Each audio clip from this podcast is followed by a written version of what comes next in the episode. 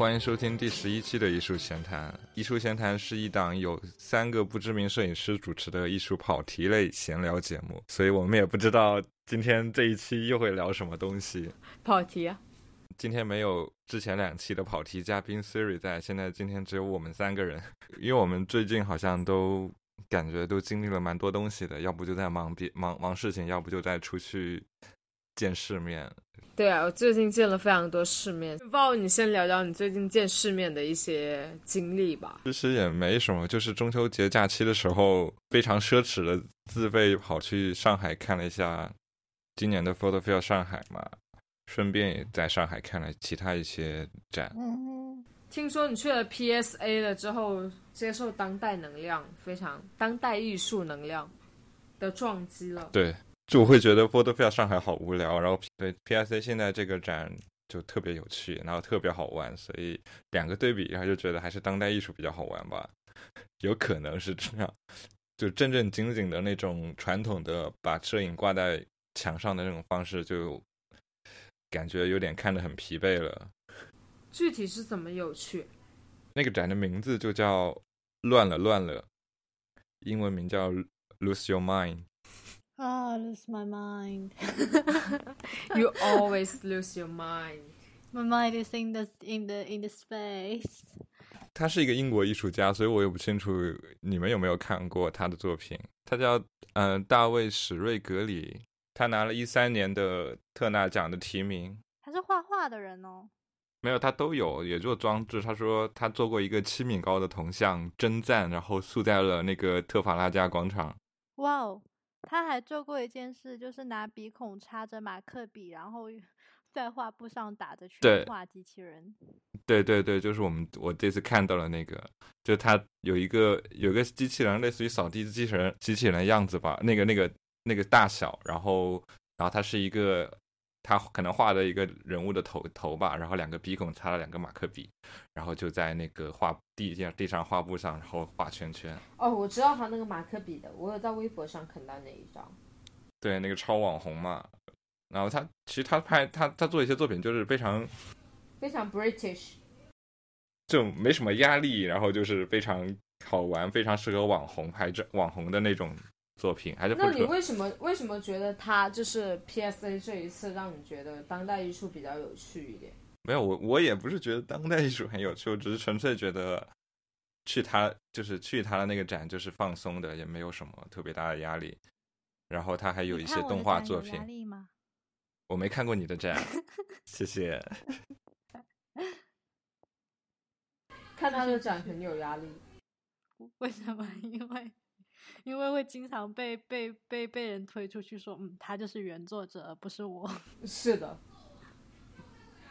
好，继续。就是虽然虽然这种展可能大可能会说的比较，就可能有人不有时候不太喜欢，特别是有人觉得很网红啊，很不专业，很无厘头啊，怎么的。但是就是嗯，作为一个散心，反正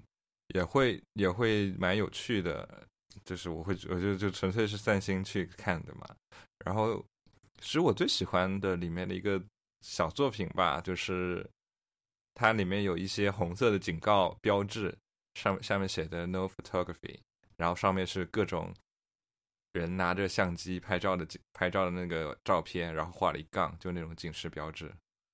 然后他把这种警示标志做成一个作品，其实它不是。这个整整整个场馆是可以拍照的，但他有个作品上面写的是 “no photography”。他就是一个用他自己的方式在抨击的一些当代艺术界里面的一些行为习惯吧，可能。那如果按你这么讲的话，因为我刚搜了一下百度，就是感觉他个人的话应该是属于那种，还是比较喜欢去抨，不能说抨击吧，但是就是用他自己个人的方式去调侃一些。传统的艺术系统里面的一些东西，因为他说，他说史瑞格无疑是聚集了公众的力量，对他曾经试图逃离的传统艺术教学系统进行抨击。就像他所说的，我觉得你可能会迅速的意识到，艺术院校只是一个有趣的小气泡，而给你打分的人们意见是如此主观，因为为艺术设置荣誉学位制度本身就有些可笑。我觉得他可能本身就对这一个系统，整个传统艺术教学的系统，特别是英国，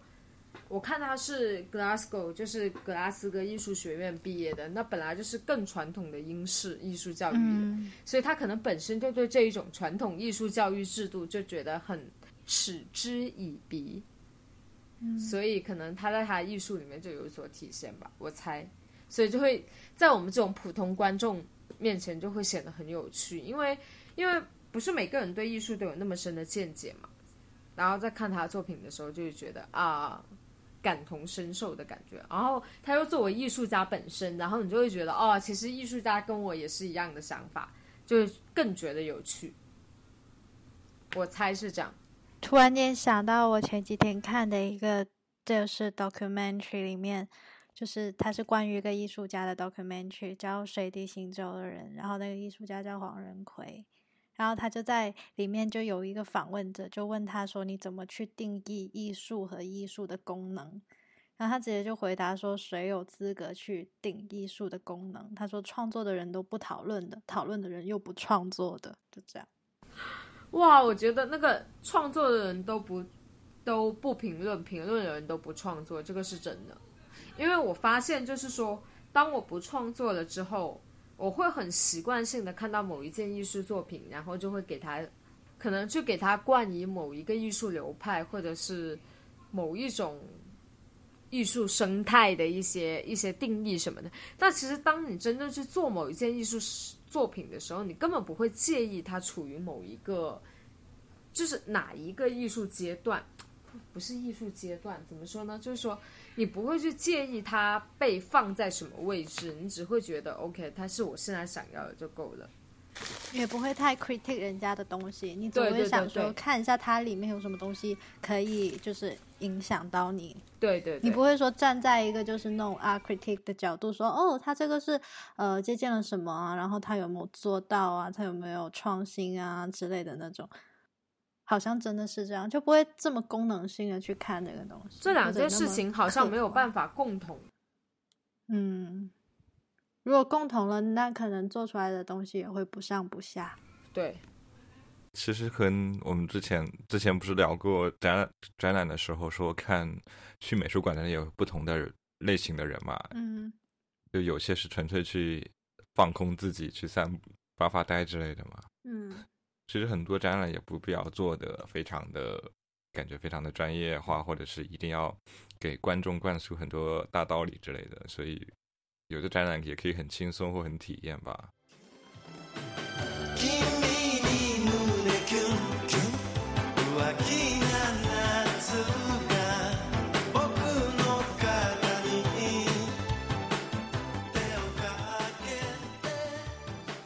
现你也去了那个 Photo Fair 上海是吧？对啊，对啊，对啊，但我没有去 PSA。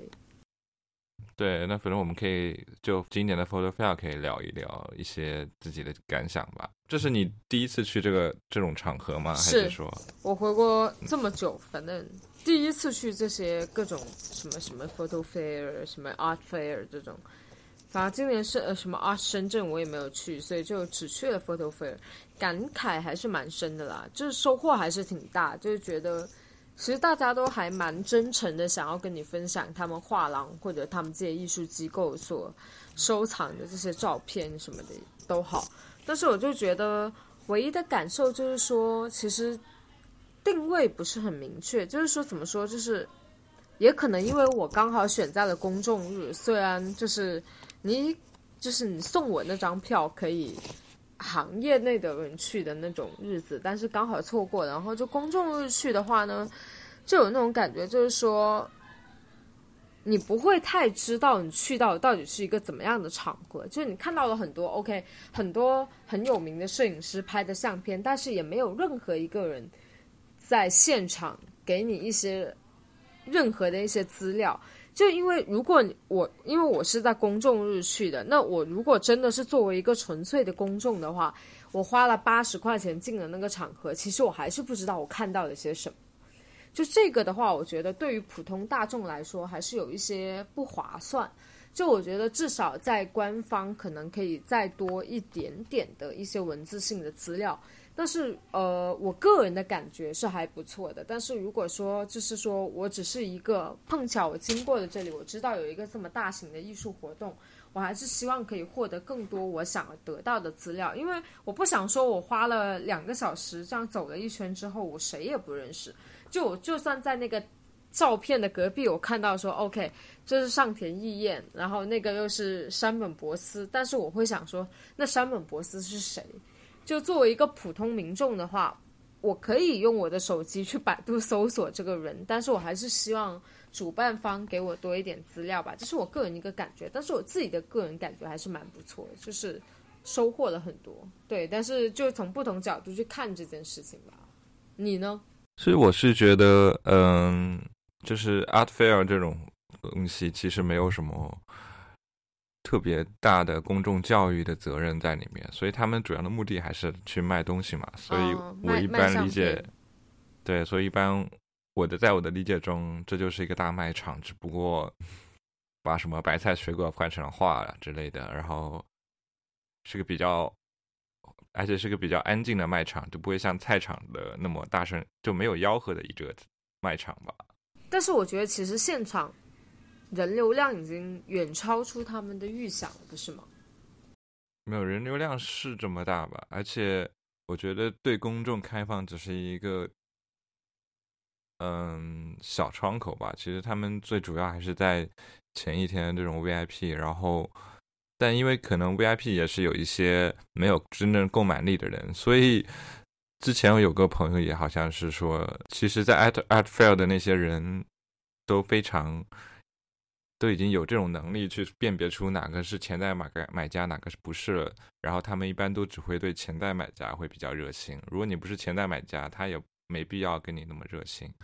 因为你也不买他的画，他也浪费他的精力。但是我觉得，在我们国家现在的一个国情来说的话，其实这不太，就是不太好吧。虽然说用用好不好来形容就不太不太恰当，但是我就觉得，因为本身。国家就属于一个你需要就是去提高国民一个美学素养的一个阶段。那如果你不太把公共教育放在心里的话，其实不太有利于去提高整个国民素养，你懂吗？就是说，虽然这件事情不需要我们去不需要我们去操心，但是作为我个人的观感，就是因为因为我有对里面其中一个摄影家。的照片挺感兴趣的，然后我有去咨询，就是它里面的一个收藏的价格，然后就会发现，就是说，OK，这里面的画廊的人会对我突然间变得很热情，就是他在跟我解释的时候，会有人凑到一起听，但是他很摆明，他那个解释就是会只对我。来说的，但是我就觉得，在我们国家现在这个阶段，其实公共教育、艺术教育这个还是比较必要的。所以我觉得公共日这一些地方，还是公众日、公共日这些都不可以太松懈。就我现在觉得，就是有点太松懈了。我知道，就是 photo fair，就是从字面意思来说，也是针对收藏家的。但是我觉得还是要根据怎么说呢？从国情去进行一些。改变吧，因为这样子我觉得挺好的，就是看到那么多人来，然后看到那么多小朋友跟着爸爸妈妈，也没有说乱跑乱闹什么的，我觉得挺好的一个机会，就是说可以趁这个机会去增强民众大众对于某一种艺术领域的一些认知，就总好过就是说，OK，你卖给他们票来了之后，他们还是逛了一圈，花了三个小时，还是什么都不知道，只是在一些很好看的照片前面留影留影，呃，然后合影留念，然后就又回家了。我就觉得，你既然他花了这么多钱买了这张门票，你可以再稍微再做多一点点，趁这个机会给他们拔高一点他们对艺术的见解。我觉得是一个很好的机会，是我个人的意见了。对，但我我是觉得，嗯，其实这个不是个很好的教育场合。而且他们是有做教育的东西，因为整三天都会有一些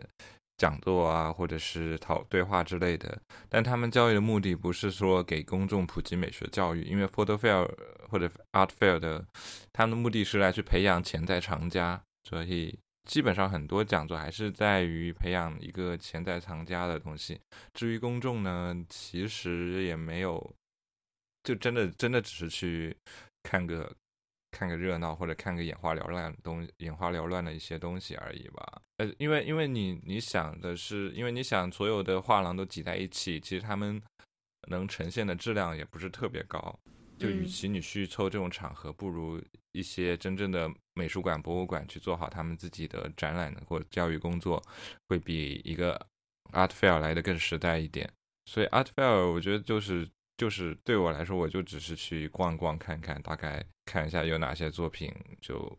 也差不多。其实就是一个很也是个很索引性质的东西，就等于你去翻一个呃。翻字典啊，或者是翻一个什么东西，就随便乱翻的这个感觉，你就是。至于你要不要去翻翻到某个字去看一下它的意思，或某个词去看它它的意思，就完全取决于个人嘛。拉菲塔，你怎么想？蛮正常的，就是比较接近我对于这些阿菲尔的那种感觉。我就不奢，就我去逛的时候，我其实也是。我不会很奢望它能够给我带来什么艺术的一些感官呐，或者一些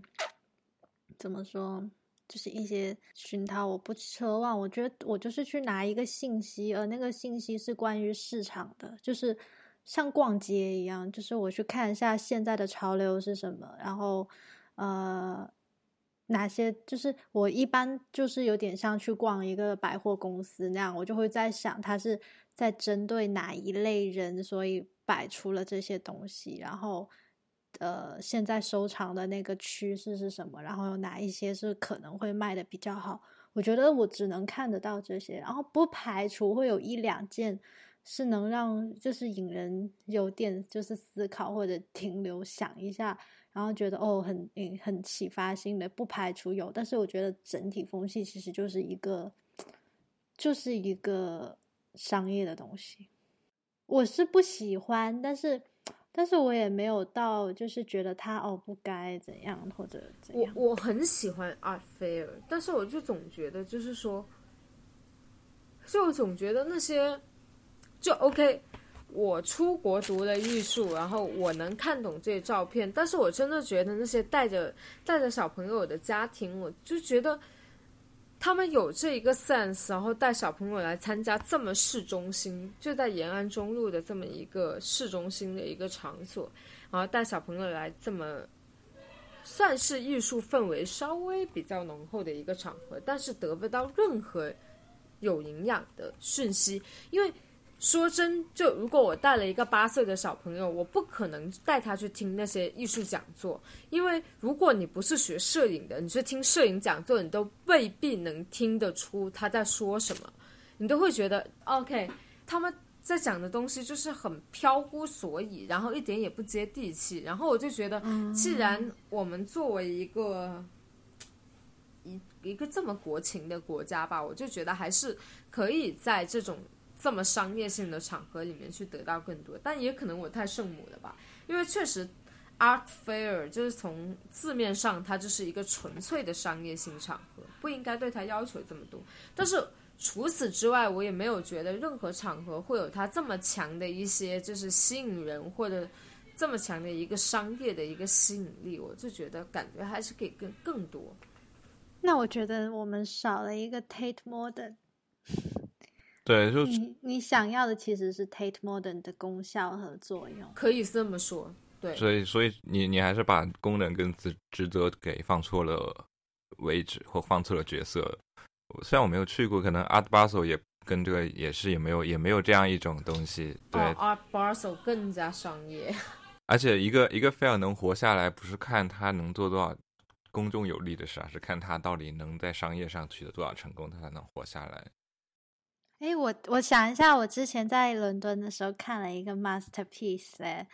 我去那里的时候，它也是其实也是艺术家的很多收藏品什么的。我去那里的，我就是用一个很世俗世世俗的眼光哦。我当时看的心态，我根本就是在看哦，这个这个这个珠宝挺漂亮的，可以回去做一个。哦，这个画长得不错，回去可以仿一下，就是这样。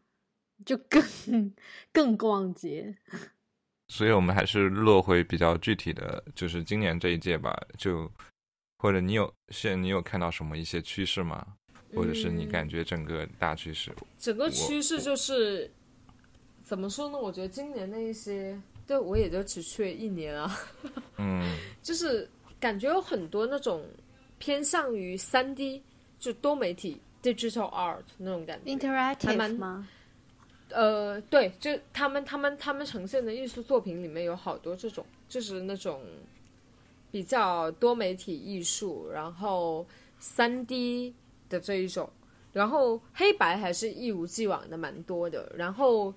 如果从国内艺术家的话，我感觉有一些比较纯粹的人物肖像类，但是是主题肖像类，就可能你给他定一个某一个 topic，然后所有的肖像都是关于那个 topic 那一种，还蛮多的。就我比较大的感觉就是三 D 这个让我非常记忆犹新，好几个画廊都是那种整面墙。用我朋友的话，我朋友就是完全不懂艺术，嗯，纯粹以美欣赏。他就说，这不是我们小时候拿那种三 D 卡片，你们知道吗？就是那种小小张，你一晃它就各种不同的。他说跟我们那种有什么不一样？对，今年特别多那种。他说了好几次这个话，啊，嗯我我我我倒没怎么注意，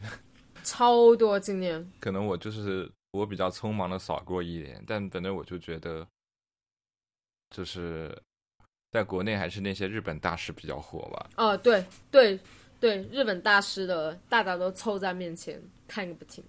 嗯，那他们确实可看性也比较高啊，我感觉。对，那确实也是对。你没有看到，你没有看到那个荒木的那个作品，就是哎，没有看到荒木的那个荒木的那个彩，就荒嗯、马格南隔壁。没看到。上面还有他书法，然后还有他印章，然后是个彩色的那个照片，那个没有看到，据说他们卖的特别好，几乎基本上感觉都卖光了。卖光因为了。啊、那家画廊就是荒木自己的画廊，它叫 A 加 M 吧，就是 Araki 跟 M 是本尾久子，就两个人的一个画廊，就就蛮有趣的。然后就是你你那个那个形式就很有，我不知道，因为我跟另外一个朋友聊嘛，就我们就觉得那个形式，那个荒木那个照片的形式就特别让人想买，就很有卖相。那花木他自己本身的照片就是那种比较很有卖相。它不是它不是情色类的，就我我去的时候，旁边还有我旁边还有一些观众说介绍说这是个他说这是个荒木经惟嘛，平时拍情色一些很重口味的画照片，嗯、然后这些是比较小清新的，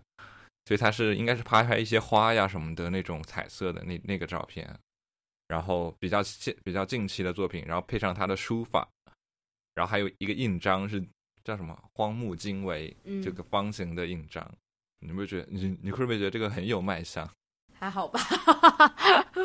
我我在山本博司的那个照片前面停了很久很久很久，哎呦，他的照片实体是真的还蛮吸引人的。你是看了他的他很吸？引人。你是我看他那张海吗？我也是，对啊呃，之前几年前在佛头伦等的时候看他的海，我也是，就是就是很多照片，因为你很多那些大师的照片，你也是就是在网站上看过很多啦，什么森山啊、荒木啊，就打印出来不同的 gallery 打印出来，你也就是觉得哦，就是那样，但是不知道为什么山本博司就是就是会把你停住，就是停在那，你就觉得啊，就是忘了，觉得望着觉得很平静。就我跟我朋友说，我说哪一天等等我真的买得起他这张照片的时候，也是我出家的那一天了。我也想，我想买 theater。就他整个人就是他，我觉得他的作品就整个让人非常非常就是久久归一，对对对，就没有没有没有什么好再说你去奢望，或者你再去不满，或者再去高兴，一切就归于对平静。对，很平静。而且我嗯记得，就我觉得他的东西已经不太需要别人再怎么去解读，或者说要去象征什么、代表什么。就是宗教本教，就有那种感觉，就是那种很，我记得不知道之前是在哪里看到说，就是三本博斯的海，就有些人可能觉得哦，不就是海嘛？但其实它其实好像说是他就是对于海的那种看，是一种结合了古人结合了宗教结合了种哲对，学，结合了好多东西的一种看，然后再拍下来的一个画面，所以他拍的海跟我们拍的海是不一样的。反正就觉得哦，那是一个内心多么沉静的人。你们说的都是一些呃艺术价值的角度来出发来的东西啊，嗯哼，可能对，可能对公众来说也会有冲击力吧，但有些是就他如除非是知道山本博斯哦这个东西很有名哇大师之类的，如果是一些公众的话，我觉得这个东西是共通的吧，我也觉得，就是像因为我在我们在山本博斯的照片前面看到了好多公众在那里停留，嗯，因为因为山本博斯在国内也是很火的，对大家都知道是山本博斯，因为他的几本书都已经译成中文很久了。对，什么直到青苔长出啊，艺术的起源啊之类的，所以是在知名度有背后去来支撑着公众去观赏它吧。所以我觉得为什么就是这个贝尔里面其实蛮多这样的大师，因为他们也很好卖，因为大家知道嘛。嗯，我现在突然间在知乎看山本博斯的海景为什么这么牛？我记得啦，他说了一句，就是呃，他说了一句自己的介绍，就是令人看到的一切是否与史前人类一样？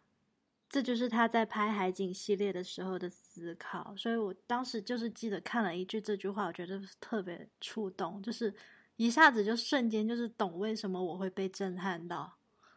他说，他以古代的大海为目标，就是想要看一下经历了就是这么几百年、几千年演变的这个地球，到了我们现代，我们看到的海景是否还是古代的那个大海？他说，他的宁静之中蕴含千变万化的势能和一种东方的禅意视角，就觉得说，千百万年前的史前人类。跟我们看到的一样，而时间的流逝并没有能够改变海景。这种虚无的美与日本禅禅宗禅宗追求的虚境空灵不谋而合。因为我觉得他的他整个照片其实就是去表达了他自己一个人生态度，就是就是你无论在什么山无棱，天地合，乃敢与君绝。海还是那片海，冰河时代的海跟二十一世纪的海，它始终就是那一片海。太阳还是那一轮太阳，月亮还是那一轮月亮，就那种感觉。所以这就是，我就所以我说，我觉得这东西应该是共通的，就是我们作为一个人类，内心还没有死掉的人类，你在面对大自然的时候，你对这种东西的触动应该是共同，就不需要任何艺术的什么熏陶啊、背景都能够感受得到的一个东西吧。无无法驾驭你们这么强大的感情，可能你本身对海没有什么感情，我对海的感情真的蛮大的。就我觉得它真的就是，就是有一种，就是可以安抚到你，就是你不论经历什么，你看着海的那一刻就觉得，反正它一直都是那样的，然后它就是那样，然后生命你怎么样去流逝，它这个海它就是这样，你会觉得好像就没有什么好 care 的。说一个比较有趣的吧，就也是当时一个朋友在荒木那个画廊发现的，就是还是围绕大师，就是说那个画廊介绍荒木，好像是说荒木经惟是世界排名前十的摄影师，世界排名前十？对啊，当时当时我们当时那个朋友就是在在在这样数嘛，就觉得很有趣这个讲法，世界排名前十。我们当时在讲的是说荒木排不排得到？排得到哎，我觉得他。然后，然后，但关键是那个排名按什么来？如果你是按人气呢，还是按销量，还是按艺术成就呢？我觉得好难排的耶，这个。但我觉得 Jeff 我一定排得到，Jeff 我排不到耶。我觉得如果大家都去排的话，他是他他影响了整个二十世纪对于 documentary photography 的。你你不可以这么去说。因为，因为既然有世界排名前十，就说明大家都要知道。他甚至影响了我的研究生申请，哎。那可能只是你影响。所以我们当时在想一些摄影师，比如比较肯定能进去的话，布列布列松，对啊，布列松，布列布列松世界排名第一吧 决定性瞬间，全世界都知道。但是如果如果你按你按销量呢，古斯基、古斯基，我觉得不一定。辛迪雪曼，他卖的也很贵。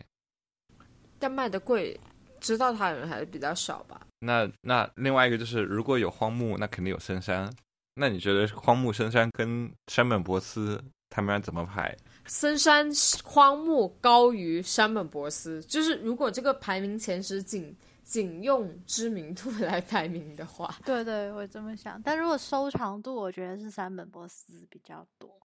然然后还有谁？哦，那天那那次还说了提尔曼斯，估计这个就应该排不上吧，排不上太小众，了。排不上，太小众了，太小众了，那还不如 Jeff Wall 呢。怎家还不如 Jeff Wall，Jeff Wall 就很棒。我就觉得这这这可以做一个很好很有趣的思想实验或聊天，包括你把摄影师换成艺术家，那又是一个很好玩的事情。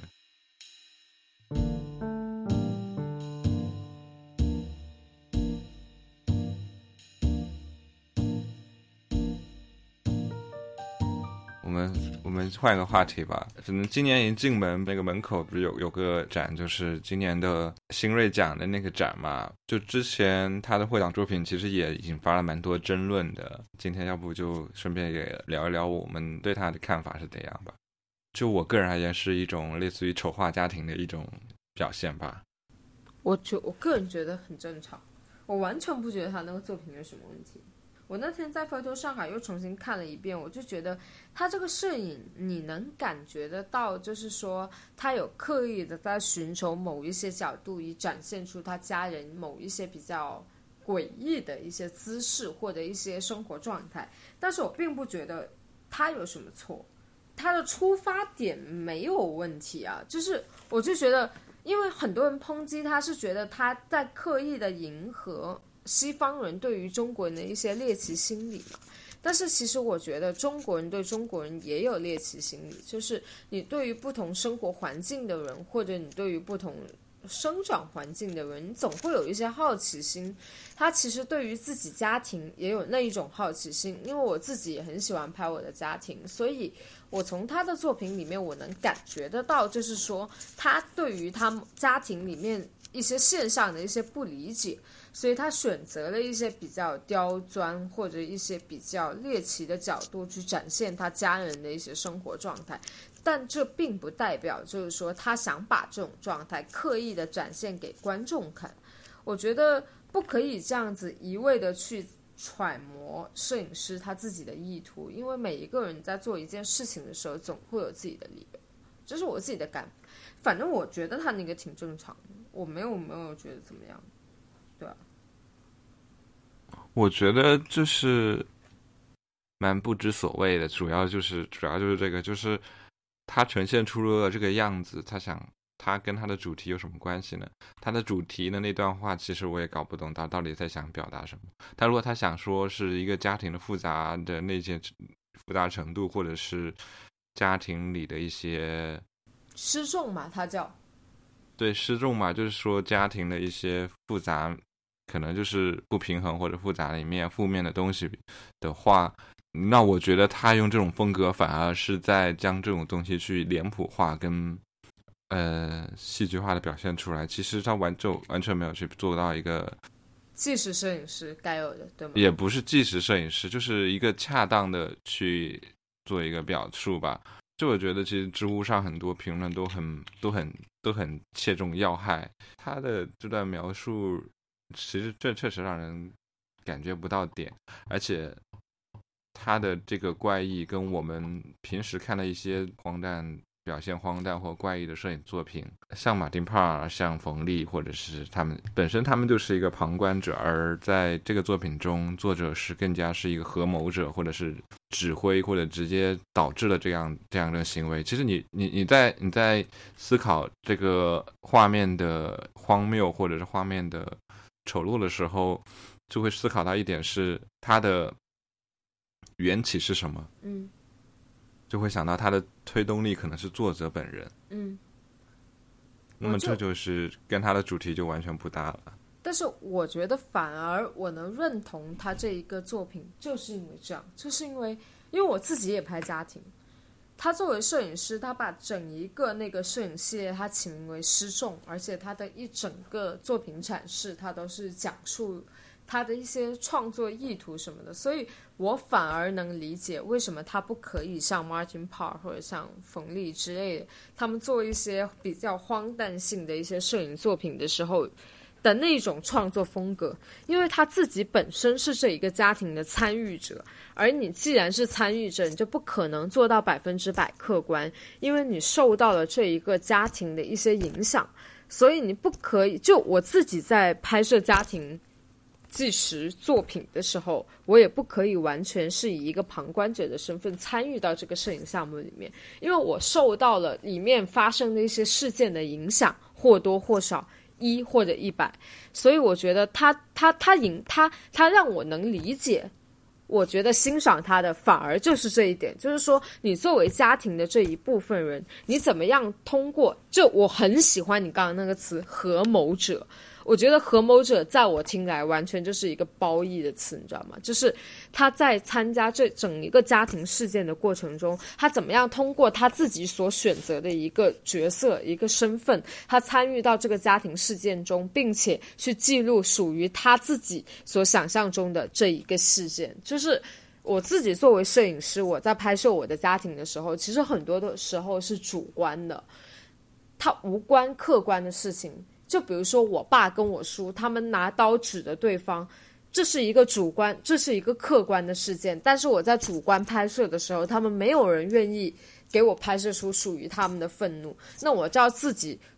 我自己很主观的去寻找一些我觉得代表着他们之间一些愤怒的情绪，或者他们之间一些不满的情绪的一些参照物或者一些意象。那这个时候是我作为摄影师本身我自己一个主观的创造，所以我就觉得这反而是我可以理解郭远亮的一个点，就我非常喜欢，反而是他这个点，也是很多人无法理解的一个点，我就觉得很有趣。就是其实他的主观不是为了主题的主观，我觉得他是为了主题的主观啊。包括就是有一段采访，他说他其实为了一个形式或者一个荒谬感。然后去摆拍的这些东西，因为家庭远比你想的复杂。我知道家庭的复杂性，所以他他所表现的是完全没有让人去思考家庭的复杂性这个东西。就如果说，比如如果说当代艺术有一个有部分是为了他他们之所以丑化或者是荒谬是为了提出问题的话，他也没有去提出这个问题。但我觉得没有什么可褒可贬的，这就是他表达的方式吧。可是说真的，我想说，你们会觉得，就是你们现在就会觉得说，哦，他是用他的家庭来作为一个怎么说噱头去刻意丑化。我觉得很多人，我很多人贬他，就是因为觉得家丑不可外扬。其实不是，不是家丑不可外扬。这个丑就是这个丑，不是我们所谓的家丑。家丑是因为说有这个事情真正发生了，然后我用什么方式去塑造，他也没有说指出，他也没有指出到底具体是发生了什么事情，或者是具体是什么样的情绪。这个家丑不是是他所自己营造出来的家丑，而不是说就现实有这种状况或这种丑去做的。就你不能你不能把它放大到一个说。研究家庭主题的东西上去，哪怕是一些著名的拍摄家庭的那些作品，包括像 Larry Sultan 的那个 Family Photo，包括像那个 Race Love，Larry Sultan 也有摆拍，也有说他爸爸说不满意他的照片，为什么会拍成把他刻意丑化了，把他怎么样？但他所有的这两个家庭所有的故事都会集中在这个家庭上，是通过这个家庭去切开。整个我你你说到家庭复杂性，是通过一个细节去切开每个人，就每个人自己的，就切开这个问题的一个深度，它有个切入点在，这是我所认为说他的他所可能说创造的主题过大的原因吧，因为他没有让人有一个落脚点，所以让人就联系不上他所想要的主题跟他所表达的形式上。我在想，我会尝试着去理解，会不会他就是其实。家庭的复杂性对他来讲就是一种感觉，然后他是用同样的家人去还原的只是那样一种感觉，所以是比较夸张的。我就想说，如果如今他去表达这个东西，不用他的家人，而是请一些就是模特什模特的什么的来做这件事，他同样也是表达了他对这个家庭的一种感觉的话，你们还会这样子去说他吗？但你们又会觉得那件东西是不是没可看性了？因为那不是他的家人。不是主要，主要这个问题是在于，嗯，就。他之前有也有一些很多关于这个作品的他自己的采访或说法里面，可能大家看出了他的意图上不是这样的。对，我也知道有人跟我讲过，就说他好像在采访里有人问他说为什么要呃就是在创作的时候考虑一些什么，他就说好像是说能够让人家一眼就记住，还是说呃什么就是一种比较肤浅的那种感觉上比较肤浅的一个出发点吧。怎么说呢？就我会感觉这个作品还是有待成熟的。但我会觉得，如果抛开所有这些的，就是信息，单从这个作品和它的利益来讲，我觉得没有没有必要就是批评的那么夸张。就是像我刚刚说的那样，如果他只是想还原这整个事件和。整个氛围带给他的一种感觉，而他没有找模特来演，而是找了原本的那些人来演。我觉得好像不是什么太不好的事，因为如果他找的是外面请回来的模特，到他想要的那种效果，像演员也好，你们又会觉得说，哦，这就是一个是无关的东西，在两个无关的东西。那他找的是相关的人，只是做了一些不那么日常的事，我觉得好像没有。就没有必要揪着这个点一直去不放。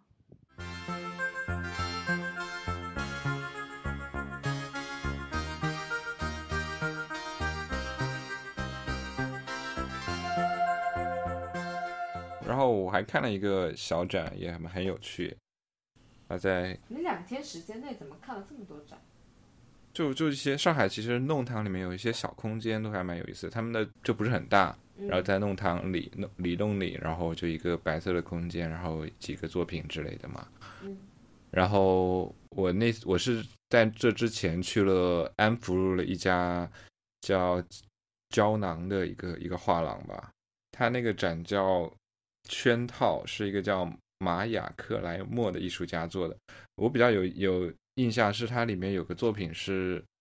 他直接用了那个铜管，就是。可能什么压缩机跟那个散热铜管，然后他把那个就是散热那个铜管凹成那种雕一个造型，然后压缩机就开在这儿，然后你就看到那个铜管上就凝结的水汽，就凝凝结的冰，然后就它有时候就会关掉，然后那个水汽就会往下掉，往地上掉，然后又会开，又会凝结冰，又会往下掉，就总觉得就很有趣，就很。不知道不知道怎么就觉得很好玩哦。说起来这个，我还我想到我去上海之前在深圳看的一个展，那香蕉鱼空间，然后他请一个日本艺术家，然后他那个水就是它掉下来那一滴水掉下来，它就会顺着一个轨迹，然后在一个特殊材料上，然后就可以就就就又掉到另一个空间去，然后越凝结越大，越凝结越大，就它那个水永远一滴水都会回流。就那一滴水是永永无止境的，然后我觉得这些人他们对于材料的一些想象都还挺新颖。对，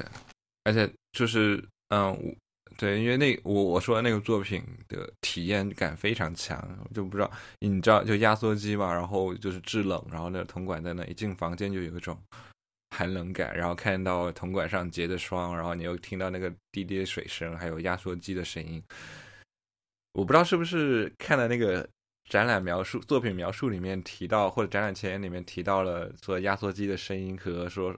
被 John Cage 训练过的、训练过的人的耳朵什么的，就莫名觉得这样一种结合有一种让自己很感动的样子。你看展览的时候会很受他的一些作品阐释的影响吗？有时候会的，但有时候也就是看我不会很认真看那些作品，但我就瞄到一眼 John Cage。然后就很好奇，我我反正去，我好喜欢 John Cage。对，然后然后就然后就感觉还蛮有趣的那个空间，主要它那空间也很也很好。就之前也跟另外一个朋友说，就另外朋友说这个空间是一个全白的，包括地也是白色的一个空间。然后他然后他墙上也没有展签，他所有的展签是在他给你的那个纸上，所以感觉就特别适合观看这种。装置啊！哎，我发现现在不在墙上贴展签已经成为一个行业趋势，特别是小画廊的趋势。La Vita，你不觉得吗？我们上次在伦敦去的那个 Blue Mountain 也是这样子。嗯，对，他们现在 prefer 给你一个 catalog 或者一张纸。对对。哎，刚才刚才说到 John Cage，我又想到一个很好玩的事。你们知道怎么有有一个很。很巧妙的方法来测试你的耳机的底噪或者你的音频播放设备的底噪，你知道有有个有一个方式非常巧妙。嗯，你说，就是连接好你的音频播放设备，比如耳机或者音响或者什么的，然后打开一段 John Cage 的四分三十三秒吧。啊，我喜欢听那个，呃，继续。然后，然后，然后就好了呀。你知道那个四分三十三秒是什么吗？不知道。沉默啊，沉默。对，就是 John Cage，然后在台上，然后坐在钢琴前，然后他就做了四分三十三秒吧，还是做了那么多那么久。所以他其实是没有，就完全完全那段音轨就是完全平的，吧？四分三十三秒那个音轨是平的，所以它可以用来测试底噪。那我们今天的节目就到这里了。我们今天真的乱了，lose our mind，lose everyone's mind。我们哪一次没有 lose the mind？欢迎大家去在各种各个平台上订阅我们，然后也欢迎访问我们的网站。具体信息呢，我会写在 show note 上。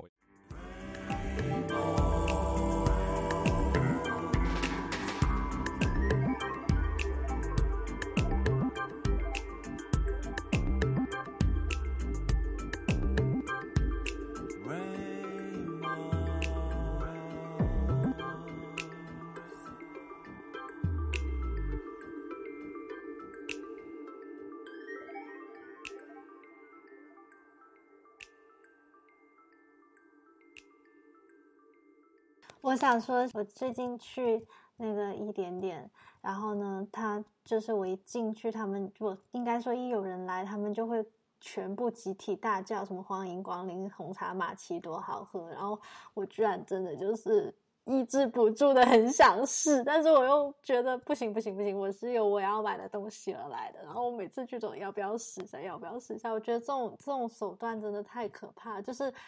就是。就是突然间大喊一个同一个名一个一个食物的名字，于是让你注意到那个东西，然后没办法停止思考，就是它到底是什么味道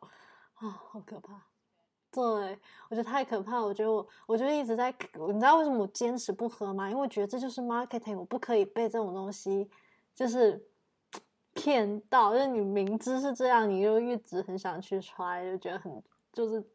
自己不可以那么蠢。那那我在比如我在 Art Fair，为什么为什么没有那样的 Art Fair？然后我在能能让人在摊位上说快买快买啊，山本博士啊。我觉得不，你应该说是你一到一到 Art Fair 的那一刻，就有人大叫山本博士的大作在此，然后大概五六个人这样叫，你就会这样，哎，山本博士是谁？快去看一眼呀。我觉得举办一个这样的 Art Fair 也挺有意思的。哇，太有趣了。不如我们来办吧，就是一进门就是赖雨清的大哇！我想到一个超有趣的 idea，我们就说一进门就开始大叫“森山大道山山本博斯”，然后一进去之后就是那种很很质量很差那种他们的打印品，然后贴在墙上，然后跟他们说这就是森山大道的真迹，然后看那观众什么反应。你真当观众是傻的吗？我这一次在上海。喝到了一家超好喝的咖啡，超级好喝。但听说它不供电，就是它只供公司、银行什么的。然后也是偶然间我在大众点评上面看到，哦不，我在公众号上面看到的。然后就跟我跟我朋友一起去，完全颠覆我这辈子对于咖啡的想象。就是他说是酒味，结果就是那个咖啡还在磨豆的时候，就闻到一股很浓烈的酒味，然后冲出来的冰滴也是。完全就是那种酒酿小丸子的味道，然后他说是番茄味的，你闻豆子的时候就觉得是番茄味，然后冲出来之后你加上冬枣一起吃，就是芝士的味道。我就觉得完全颠覆了我对咖啡的想象。嗯，咖啡或许应该就是这样吧。然后第三个就是，他给我闻豆子的时候还蛮就是蛮正常的那种，还挺好闻的豆子。然后我就说不出来什么味道，结果冲出来完全就是玫瑰花茶的味道。嗯，哎，我突然间觉得，其实我们人的就是感官其实很不可靠。为什么？这其实我你这样说，你的玫瑰花茶跟我的玫瑰花茶也是不一样的。所以最终还是化学会战胜一切。对啊，我就在想，就是其实其实我们的感官其实是不是就很简单？就是你其实很容易会被骗到。所以要拥抱食品添加剂啊！不是，它真，它真的是玫瑰花茶，但我真的没有被他骗到，他没有告诉我是任何味道啊。就